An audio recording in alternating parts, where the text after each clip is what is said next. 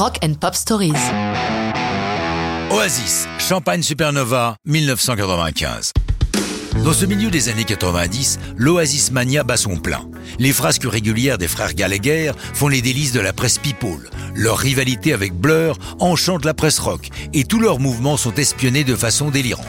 Un exemple, lors du festival de Glastonbury en juin 95, Noël est légèrement souffrant et monte en scène vêtu d'un duffel coat.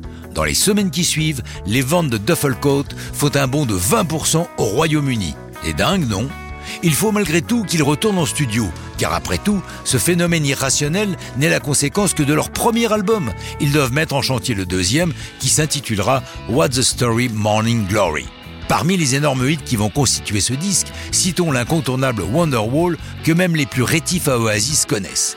Quant à Champagne Supernova, c'est un morceau de bravoure de plus de 7 minutes qui souvent clôturera leur concert avec un solo improvisé par Noël.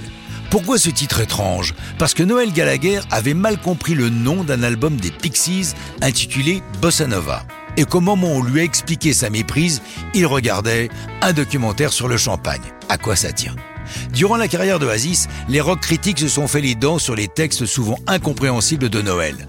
C'est lui qui raconte dans le Sunday Times du 8 mars 2009 j'ai rencontré un écrivain avec qui nous avons discuté des paroles de Champagne Supernova. Il m'a dit La seule chose qui peut empêcher cette chanson de devenir un classique, c'est l'absurdité de certains vers. Par exemple, Slowly walking down the hall, faster than a cannonball, mais qu'est-ce que ça veut dire? Je lui ai répondu que je n'en savais foutre rien. Mais quand j'ai devant moi 60 000 personnes qui le chantent, ils ne savent pas ce que ça veut dire non plus. Ça signifie quelque chose de différent pour chacun d'entre eux. Chose rare pour Oasis, un musicien extérieur au groupe joue les solos de guitare et chante dans les chœurs. Pas n'importe qui, c'est Paul Weller, le fondateur des Jams.